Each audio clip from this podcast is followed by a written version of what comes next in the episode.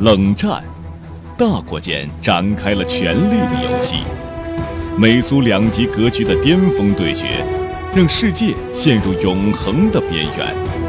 五大家族的荣耀沉浮，继续见证历史的变迁。颜亮、慧天，带你重温冷战岁月，像追剧一样追历史。冷战永恒的边缘，各位好，我是颜亮，我是慧天。前情回顾，冷战系列一上来就比较压抑啊，在东德线处于斯塔西严密的监控之下，而同一时期西方社会是怎样的？我们要进入到美国线了。对，我们的镜头对准美国线的乔治和杰基。乔治跟杰基都是黑人，杰基呢是本来一个去纽约有演艺梦想的女孩，但是被当时的一个黑帮大佬，也是影视大鳄列夫。用作自己一次阴谋的工具吧，陷害了自己一个商业对手。在这个事件当中啊，杰基跟列夫的儿子格雷格，白人啊，俄裔白人格雷格发生了感情，生下了一个黑人孩子，就是乔治。对，格雷格是很爱这对黑人母子的，但是格雷格的这个人生目标是从政。当时的美国政治环境呢，还不能容许一个白人的政客有黑人的家庭，所以呢。这对母子只能成为他算是私下里的一个家庭，钱方面是不愁的，教育各方面都很好。对，乔治正在吃母亲杰基做的蓝莓薄饼，还有配着谷物的培根。乔治已经是哈佛大学摔跤队的重量级选手了，所以在饮食方面啊，现在需要吃高热量的东西。就读于哈佛大学，这个信息很重要啊。对，这个乔治啊，虽然他是练摔跤。但是文武双全，咱们得这么说，文武双全。他已经要从哈佛大学的法学院毕业了，他已经参加了学校的毕业考试，肯定过。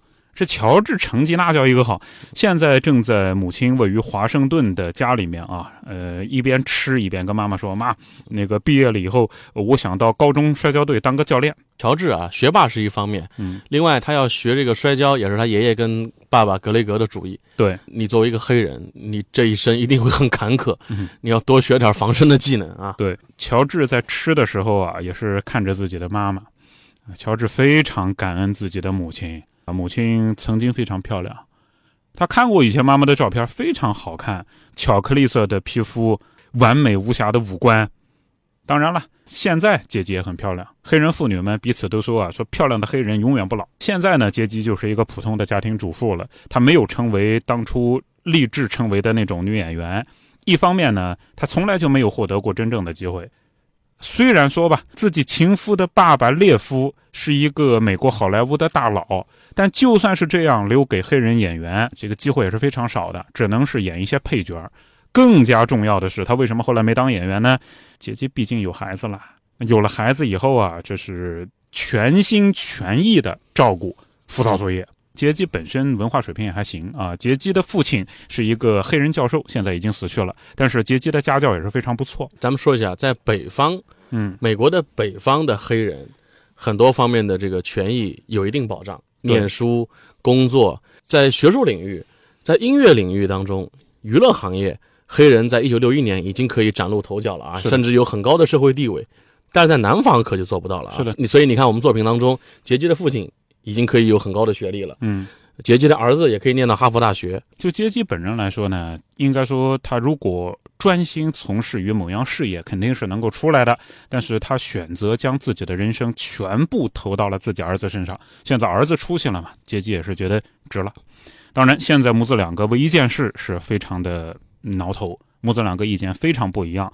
乔治就跟妈妈说：“妈，呃，我很爱你啊，但是我还是要参加自由之行运动。”这个自由之行是这样的：当时民权工作人员去美国的南方各州，就黑人的民权人士啊，去美国南方乘坐各种各样实施种族隔离的交通车辆。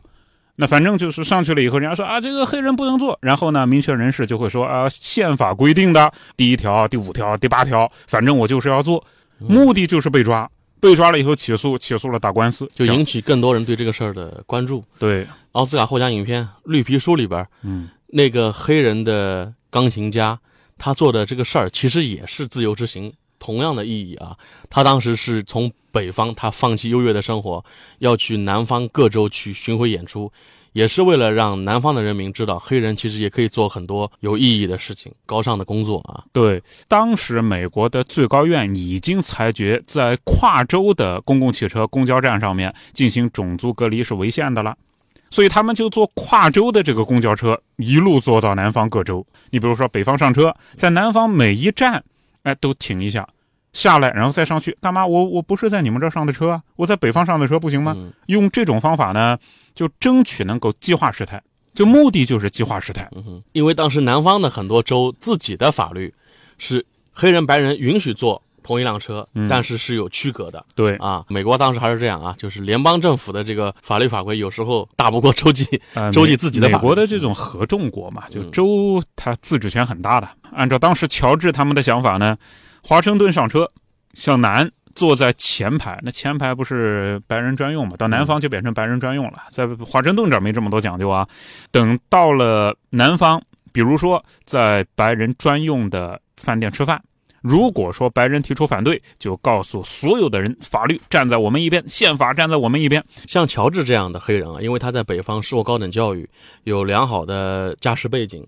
就好多人有自发的责任跟义务要去做这个事情，有很多在北方的生活的很优越的黑人在自发的做这样的事情。我记得在那个电影《绿皮书》当中有一幕还是蛮震撼的，就是当时坐在一辆高档轿车的一个黑人钢琴家，嗯，司机是个白人，路过一片南方的农场的时候，那些在耕作的黑人农民就看着那个同样是黑人同胞坐在那个汽车的后排，都老板坐的位置嘛，就感觉不可思议。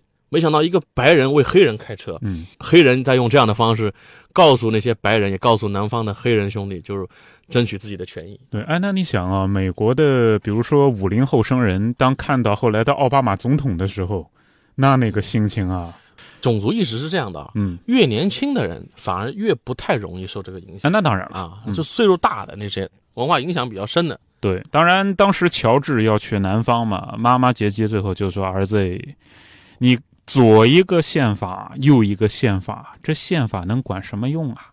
啊！我告诉你，儿子，你是在特权阶层长大的，你听我说完啊！你别在这急。六岁之前我罩着你，六岁之后呢，你爸爸就认了你。从此以后，你生活非常优越，你根本就不知道有色人种是怎么生活的。你还有一个黑社会的爷爷，对呀，又有钱又有势力。是啊，姐姐就是说你在学校里面，哪个流氓敢动你一个指头？从六岁以后，哪个流氓敢动你？六岁以前没有流氓会找你，所以你不知道流氓是什么样子啊！乔治真的是挺伤自尊啊。呃，为什么伤自尊呢？因为他也意识到这个 妈妈说的蛮有道理的啊。确实，从小呢，比如说进了中学，学校里面是有各种各样的帮派团伙，零散的流氓打不过乔治，有组织的流氓都知道列夫。所以这个乔治呢，他也知道其他的有些黑人孩子，比如说被折磨、被欺辱、被校园霸凌，包括在社会上也听说这样的事儿，自己没经历过。但是妈妈这么说呢，还是让乔治就就更加的下定决心。乔治这个身份状态啊，在他的黑人同胞当中也会被视为异类。对，穿着西装、上流社会的这个教养，黑人会觉得 这跟我们不是一路人吧？好像。呃，反正乔治他就跟妈妈说嘛，反正，呃，有个供我学习的有钱爷爷，没有蒙蔽我的双眼啊。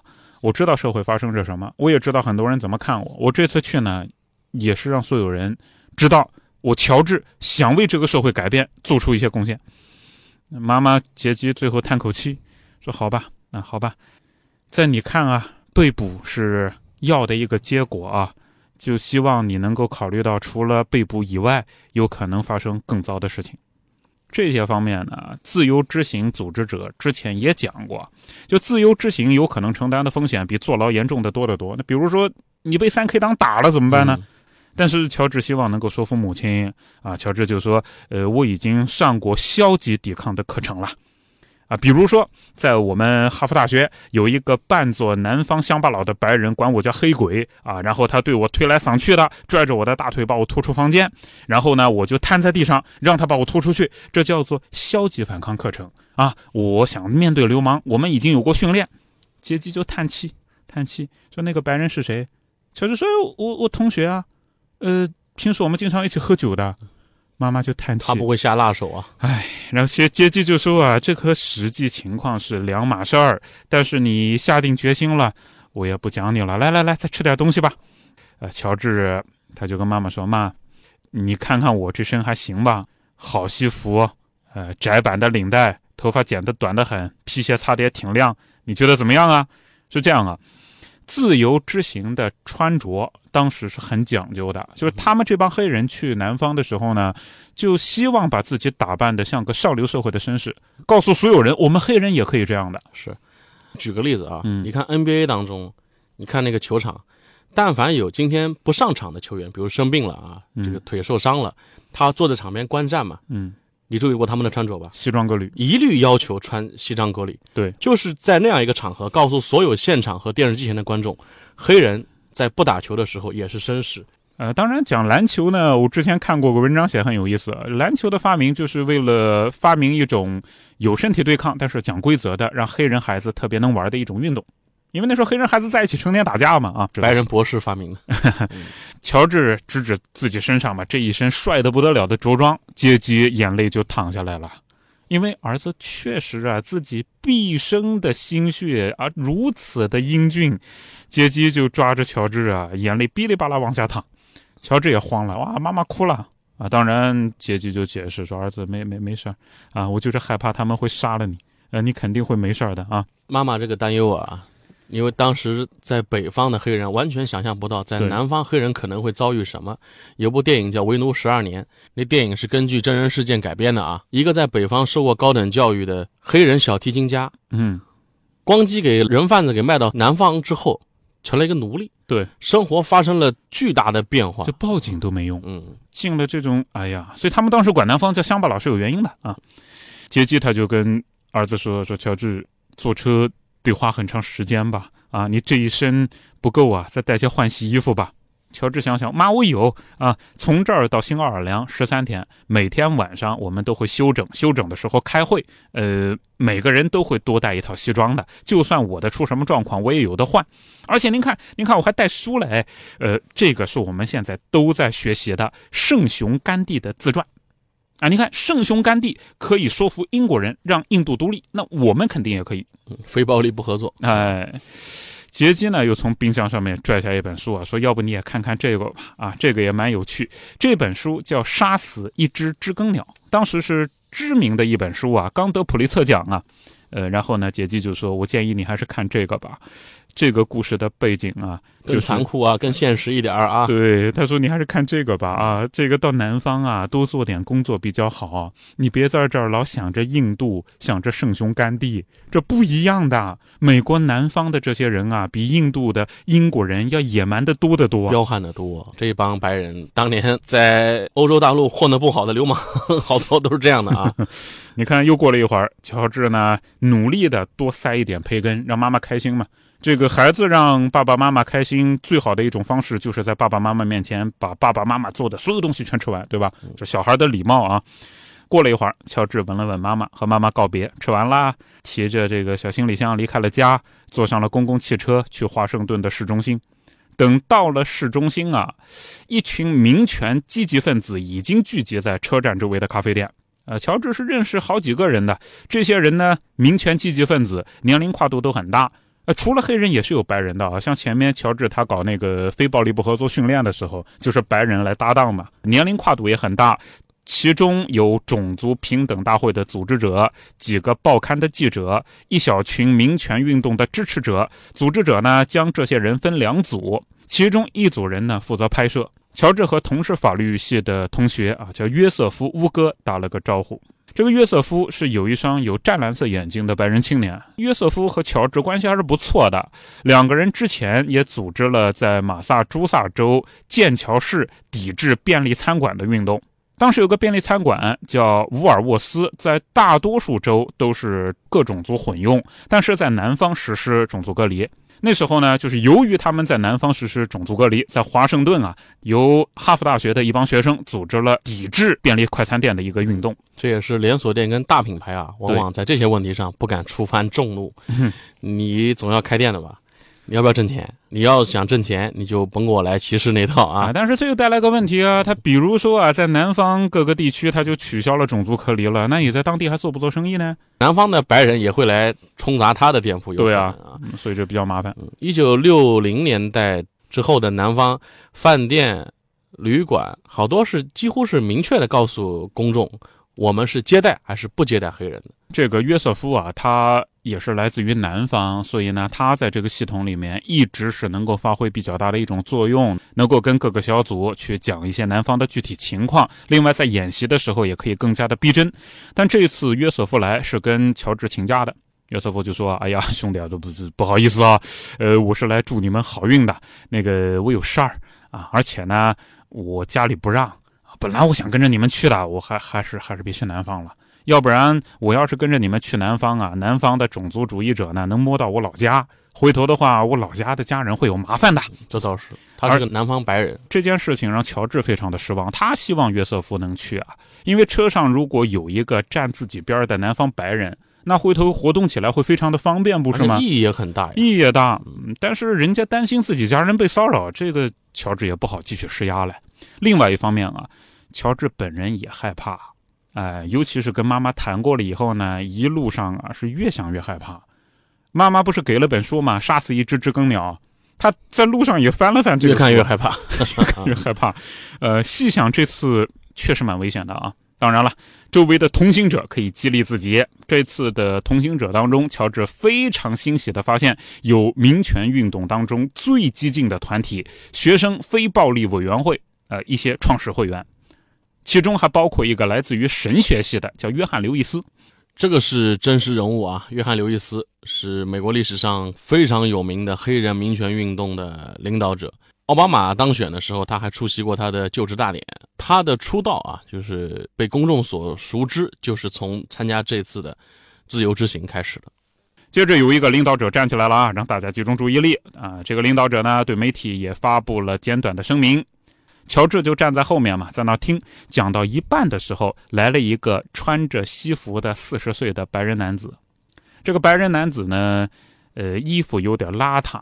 是皱的，虽然说西装非常好，是皱的。这个男人体态发胖，长相还是比较英俊的，但已经开始谢顶。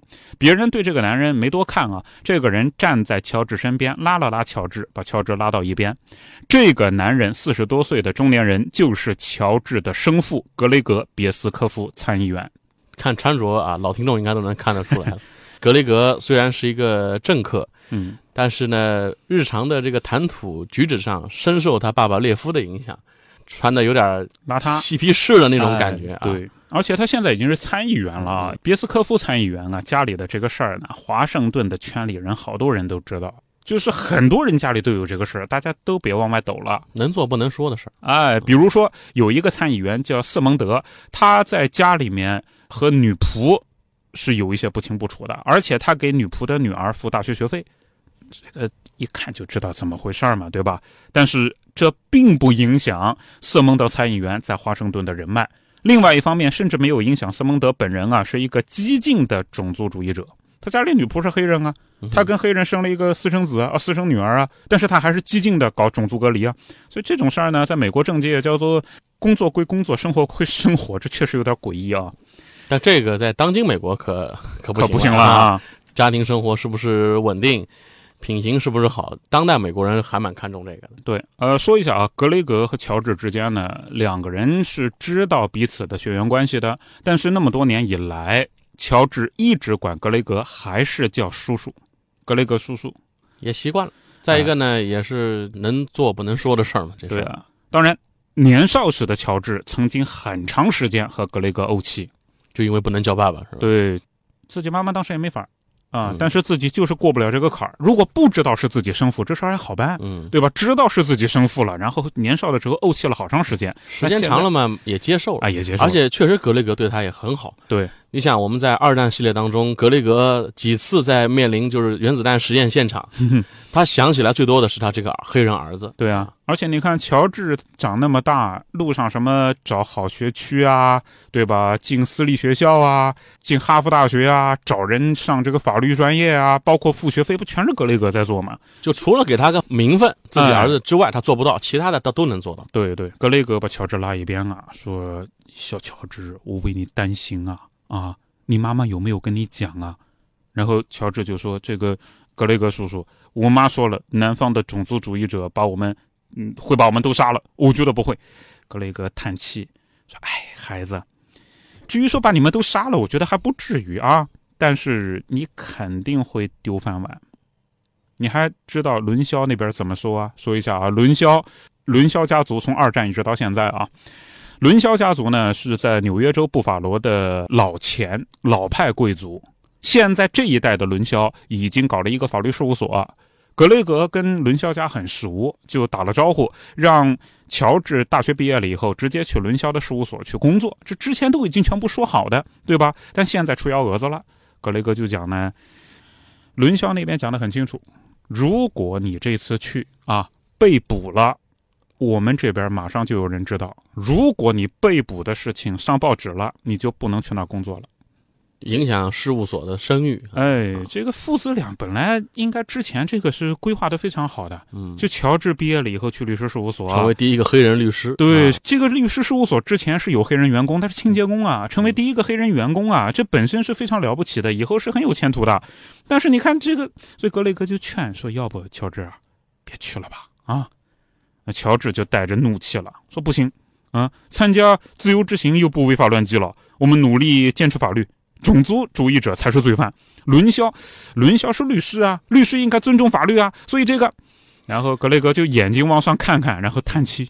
乔治比他爸爸格雷格更有情怀，或者更年轻一点吧。对，格雷格一直是一个很务实的人，务实啊。嗯，格雷格就说说这个孩子啊。”所有的律师都了解法律，但是所有的律师都不会雇一个惹警察的人，对不对？你是律师，你要和什么人打交道？打交道最多的还不是法院，是警察。哎，如果律师事务所雇了你，然后回头你在南方和警察对着干，以后人家律师事务所雇了你，那岂不是和警界对立啊？这要考虑影响啊。生活当中没有公平可言，你的学生时代已经结束了。欢迎你来到现实世界，我的孩子。嗯，当然，乔治不听。后面，呃，组织者的发言到了尾声啊，那个组织者大声疾呼说：“朋友们，拿上你们的车票，检查一下包，我们准备出发啦。”乔治往那边走过去了，格雷格跟在后头说：“孩子，我没能说服你，是吗？”乔治回头看了一眼，心里确实挺不好受的。格雷格的表情十分的凄凉。格雷格到目前为止没有结婚啊，他一直就单着，然后呢，定期的去杰基那边，哎，见一见小乔治，一家三口团聚一下。就是站在乔治的角度，他也想过的，就格雷格能这样也不错了，对吧？他没有说再组织一个家庭，然后和这边切断关系，没有啊。人家就是父子啊，夫妻这样相处啊，无非就是没有一个法律上的说法。现在看到自己亲爹啊，虽然自己一直叫叔叔了，但看到自己亲爹这样的一种凄凉的表情，乔治想屈服，但是他不能这么做啊。乔治就说：“哎呀，放心吧，格雷格叔叔啊，我下定决心了。哎呀，你不要这样嘛，叔叔，我很幸运啊，有为我担心的人，我会小心的。我走了。”格雷格没有法，捏了捏乔治的胳膊，悄悄走开了。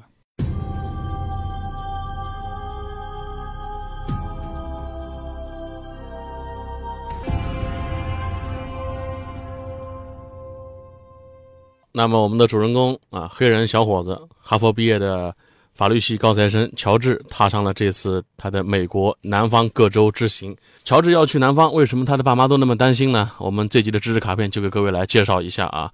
首先。这个乔治的妈妈杰基推荐他看的那本书《杀死一只知更鸟》，这是美国女作家哈珀·里在一九六零年发表的一个长篇小说。这个小说呢，讲述了一个叫汤姆·鲁滨逊的年轻人，是个黑人啊，被人诬告犯了强奸罪，因为他是黑人，导致他的辩护律师尽管掌握有汤姆不是强奸犯的证据，但是无法阻止陪审团给出他是有罪推论的这么一个结论。最后，汤姆是死于乱枪之下。黑人有罪推论嘛？只要你是黑人，那有理没理？就也有，呃，说一下啊，这样的一个枪击啊，就在美国，比如说警察打死黑人啊，一肯定有种族歧视，嗯啊，而且这种种族歧视呢。有的时候还不只是白人歧视黑人。有一次警察枪击案的时候，牵扯的这个开枪警察还是个华裔呢，这肯定有种族歧视在里头。但另外一方面也有原因啊，这就是高度紧张、恶性循环。就比如说美国，由于全民持枪嘛，在一些地方呢，确实黑人社区啊，他的犯罪率比较高，犯罪率比较高，所以警察在那高度紧张。一旦说出现误判，那很容易就发生枪击矛盾了。然后这种又形成恶性循环了。一方面歧视那边本。本身就不容易取得发展，不容易取得发展呢，犯罪率就更高。像这种恶性循环啊，要想彻底解开，那是非常不容易的。嗯，所以这本书啊，《杀死一只知更鸟》当时在美国很火，六零年发表，六一年获了普利策奖，当年在全世界卖出三千万册，在当年啊，三千万册，这销量不得了。哎，要不咱们冷战之后，我们就讲《杀死一只知更鸟》吧？再说吧，再说啊。呃，因为他当时探讨了美国当时一个现状啊，就是黑人受到了严重的种族迫害跟种族歧视。那为什么就是南方的黑人歧视现象比北方要严重的多呢？简单的介绍一下，首先从背景上来说，在美国一开始的殖民时期啊，在一六一九年前后的时候，很多的黑人开始进入到美国南部地区，那个时候其实还没有太严重的歧视的情况，作为奴隶嘛，哎，没奴隶嘛，不存在不存在这个歧视不歧视呢？对。到什么时候开始，白人开始对黑人带着强烈的戒备心跟歧视呢？十八世纪中期，因为那个时候的，比如说在南卡州，黑人的人口超过了白人，啊，觉得未来我们这个州是不是就？黑人的天下了，对，就会有白人至上嘛。这在现在西方一些地方也是有的，就觉得啊，这个太哪种人种太多了，我开枪打死他们啊。像这种情况极端的也有。所以从那个时候开始，白人开始发展自己的民兵制度、巡逻制度，几乎每一个种植园主他就组织一个小的军事组织，用来维护这个地方的这个社会秩序的。另外一方面呢，就是在当时美国建国的时候，这方面就是留了个 bug 啊，就是有问题。美国建国嘛，一七八七年五月二十五到九月。月十七号，那时候制宪会议，来自于全美十三个州五十五个代表，讨论一百一十五天。其实当时争论的最激烈的重要问题之一，就是废奴的条款要不要写进联邦宪法。嗯，赞成反对的声音都坚决的不得了。那如果这么吵下去，就没有美国了，对吧？你没宪法，哪有美国呢？呃，出于妥协，最后宪法回避了奴隶制度。他既没写美国能有奴隶制度，他也没写美国不能有奴隶制度。最后的结果，北方的几个州从建国之初他就没有奴隶制度，南方的几个州自建国他就有奴隶制度。后来一直耗到一八六一年南北战争。你说从一七八七到一八六一，这大几十年啊，互相各行其道呗。呃，各行其道。因为在北方呢，更多的是以工业发展为主，南方种植园，哎，南方种植园经济它更依赖于这些黑人的劳动力。对，你想，如果给黑人评选，那你给他买保险、发工资。这对于南方的种植园经济几乎就是无法维系下去。对，这是经济方面的原因啊。另外一方面，后来在政治上的这个问题啊，就我们知道南方战败了嘛。但南方战败了以后啊，第一有胜利者，但没有战俘；有战争反思，没有战争赔款；有覆盖全境的战后重建，但是没有对战败地区军官士兵的任何惩罚。所以在南方的那些白人至上的那些人，本身就是南方军里面的作战主力嘛。嗯，那回头那些人该干嘛就干嘛。对于历史啊，这个清算不够，反思有余，清算不够，也有些跑到阿根廷那边去了。阿根廷不是全白人吗？对。再一方面呢，这个美国南方奴隶获得了法律上的自由，但是种植园经济还是有啊。嗯。回头这样就进一步的激发了南方的黑人和白人之间的种族对立、种族隔阂。南方白人应该说心里面啊，不仅是歧视，还怀着一种就像前面杨亮讲的啊，被取而代之的恐惧。因为之前你们是奴隶，现在法律上讲你们不是奴隶，我们的这种经济结构还是以前的经济结构，大家还是干以前的活儿啊。但是法律上的说法已经不一样了。所谓名正言顺嘛，名不正言不顺事不成啊。哦，我已经不再是主人，你们也不再是奴隶了，那就能继续像以前那样各安其事的去生产和工作吗？在这种情况下，有恐惧进一步激发仇恨。呃，我们现在看到已经是一九六零年代的事情了啊。虽然南方的种植园经济不像一开始呃那么夸张，但是文化习俗仍然是存在的。另外一方面呢，美国的这个黑人运动啊，它和古巴革命还有交集。一九六零年的九月二十四号，黑人暴力革命路线的领袖马尔科姆与卡斯特罗是有一张合影的。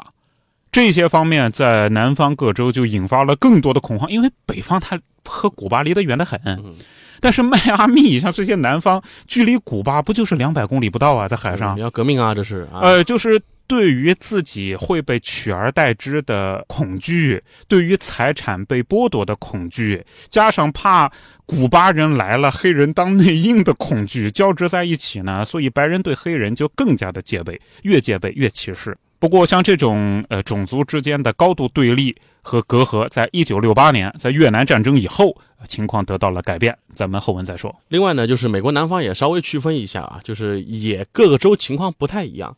我们把南方呢分为上南部跟远南部啊，你注意，小乔是去了哪儿最倒霉啊？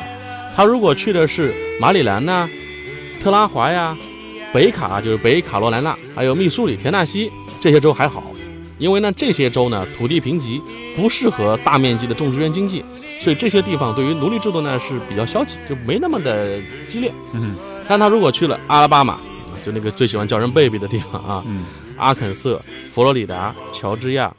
南卡罗来纳这些地方，它是大力的发展种植园经济的，是奴隶制度的积极拥护者。即便废奴了，也是对于黑人平权非常敌视的州。那黑人来搞平权运动，反应非常激烈的啊！感谢各位关注这集的《冷战永恒的边缘》，我们在下集当中再见。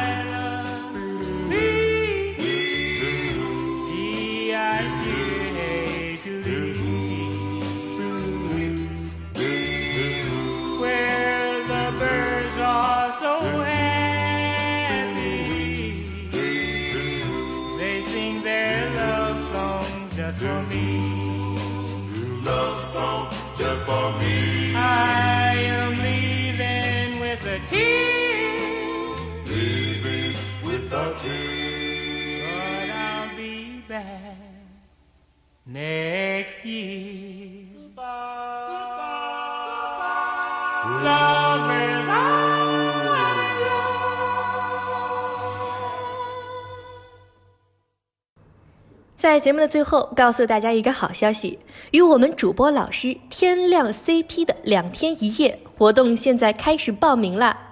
颜亮、慧天将和你一起畅游美术馆，看星星，看月亮，从诗词歌赋谈到人生哲学。现在报名还可以享受第二位半价的优惠活动，时间就在二零一九年六月八号到六月九号，地点位于江苏省南京市四方美术馆。具体情况，您可以添加我们的火线助手，微信号是火线全拼加数字二零二，天亮 CP 在这里等你，赶紧报名吧。